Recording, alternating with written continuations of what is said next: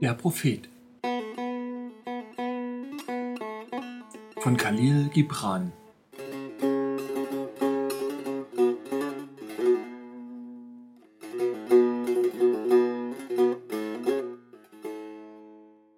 Vom Reden.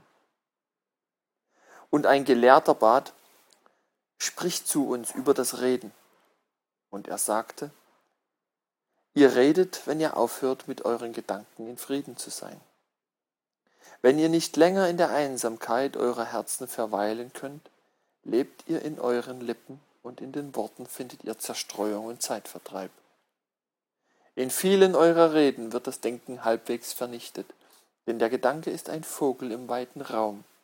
In einem Käfig aus Worten kann er zwar seine Flügel entfalten, aber nicht fliegen.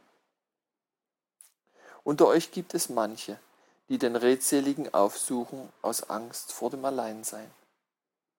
Die Stille der Einsamkeit enthüllt ihrem Blick ihr nacktes Ich, dem sie zu entfliehen trachten.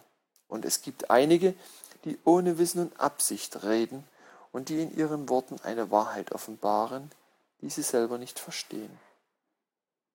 Andere haben die Wahrheit in ihrem Innern, doch sie können sie nicht in Worte fassen.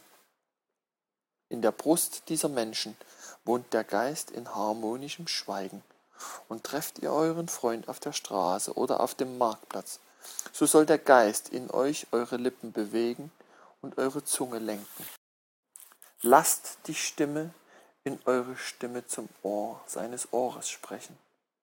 Denn seine Seele wird die Wahrheit eures Herzens bewahren, wie den Geschmack eines Weines, an den man sich noch lange erinnert und wenn man die Farbe des Weines vergessen hat und der Becher nicht mehr vorhanden ist.